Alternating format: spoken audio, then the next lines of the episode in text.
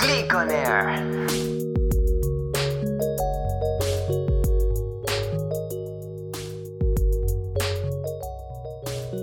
Hola, bienvenidas y bienvenidos al primer capítulo de los resúmenes semanales de Click. Mi nombre es Sebastián y junto a Karen somos estudiantes de periodismo de la Universidad de Concepción. En este programa repasaremos las noticias más importantes de la semana. Karen, bienvenida. Hola Sebas, muchas gracias. Estoy emocionada por compartir contigo este bloque informativo y espero que sea de ayuda tanto para ti, para mí y por sobre todo para nuestra audiencia. Muchas gracias Karen. Así damos comienzo a esta primera edición de este nuevo programa de Click, una página creada por futuras y futuros periodistas de la Universidad de Concepción. Adelante. Bueno, en primer lugar, y para abrir este bloque informativo, se darán a conocer las cifras del coronavirus. En la jornada del día domingo, el MinSal reportó 60 fallecidos y 1.764 nuevos contagios, los cuales 1.175 presentan síntomas, 545 son asintomáticos y 44 son casos sin notificar. En cuanto a los casos activos, se mantienen al alza por quinto día consecutivo, registrando 16.905.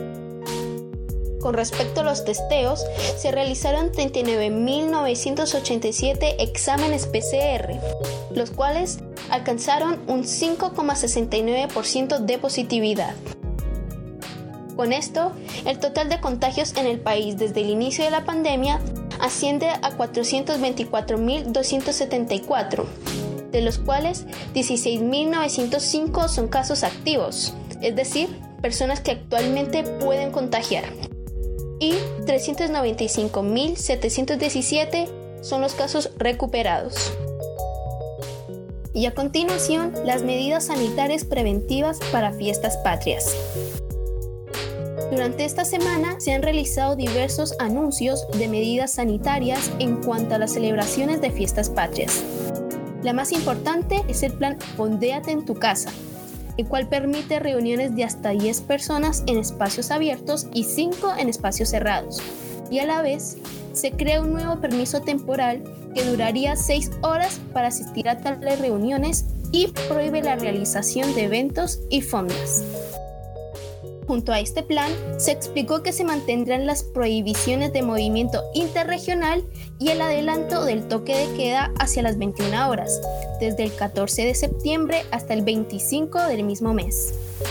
Y en última instancia, el gobierno anunció que las comunas en fase 1 no podrán gozar de este permiso, que no está de más decir, se pueden solicitar en comisarías o en el sitio web oficial Comisaría Virtual. Camioneros depone paro luego de llegar a un acuerdo con el gobierno. El pasado miércoles, Camioneros depuso la paralización que ya se había extendido por seis días. Así lo comunicó el presidente de la Federación de Dueños de Camiones del Sur, José Villagrán. En palabras del dirigente, este acuerdo tiene la finalidad de restablecer el Estado de Derecho, evitar más quema de camiones y que las policías puedan hacer correctamente su trabajo aprovechó la instancia para pedir disculpas en nombre de los camioneros por la situación de desabastecimiento generada a raíz de la movilización. A su vez, reiteró que su gremio estará muy atento a que los acuerdos se cumplan, ya que si no se cumple lo que han acordado, volverán a las carreteras y comenzará una nueva paralización. Presidente modificó ley del Código Civil a beneficio de la mujer. El presidente Sebastián Piñera, el pasado 4 de septiembre, promulgó una nueva ley, la cual elimina la restricción para que las mujeres contraigan segundas nupcias. Este declaró, Hoy estamos promulgando una ley que pone término a otra discriminación, aquella que establecía que las mujeres debían esperar 270 días para contraer segundas nupcias, después de haber terminado el primer compromiso. Igualmente agregó que esta prohibición regía solo para las mujeres y obedecía a un criterio de determinación de la paternidad, que está totalmente superado por la ciencia y el progreso.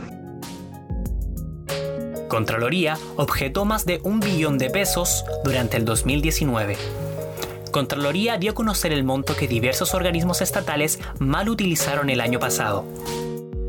En el informe se detallan las irregularidades donde las infracciones a las normas contables y presupuestarias, modificaciones anómalas de contratos, gastos improcedentes y errores en el manejo de fondos lideran la lista.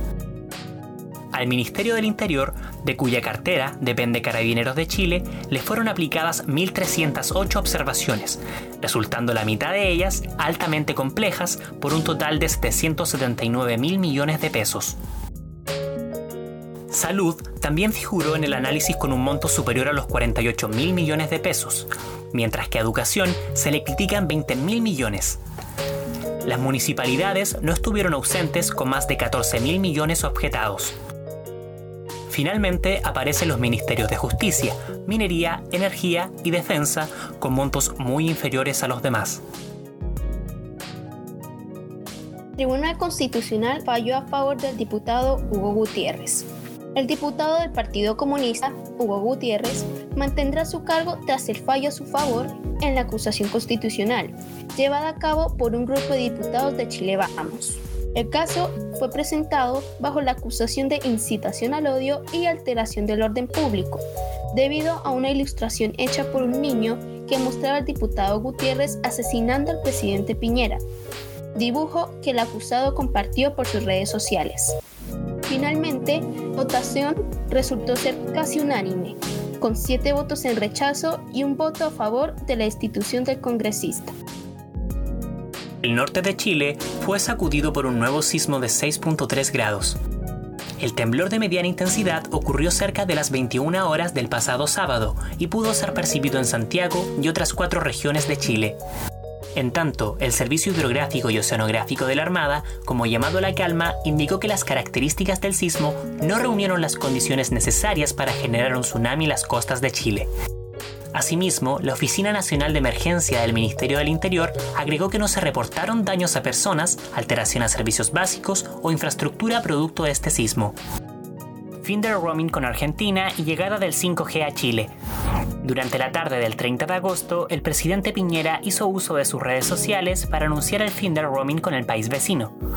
Debido a la vagueza del tuit, la subsecretaria de Telecomunicaciones tuvo que aclarar que este anuncio, si bien conlleva reducción de precios, no significa el fin de la sobreprima a llamadas internacionales.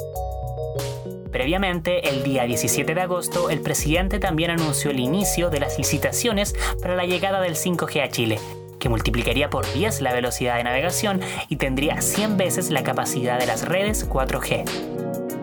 Y hasta aquí llega el resumen semanal de noticias con clic en este nuevo formato. Agradecemos por sintonizarnos y escucharnos.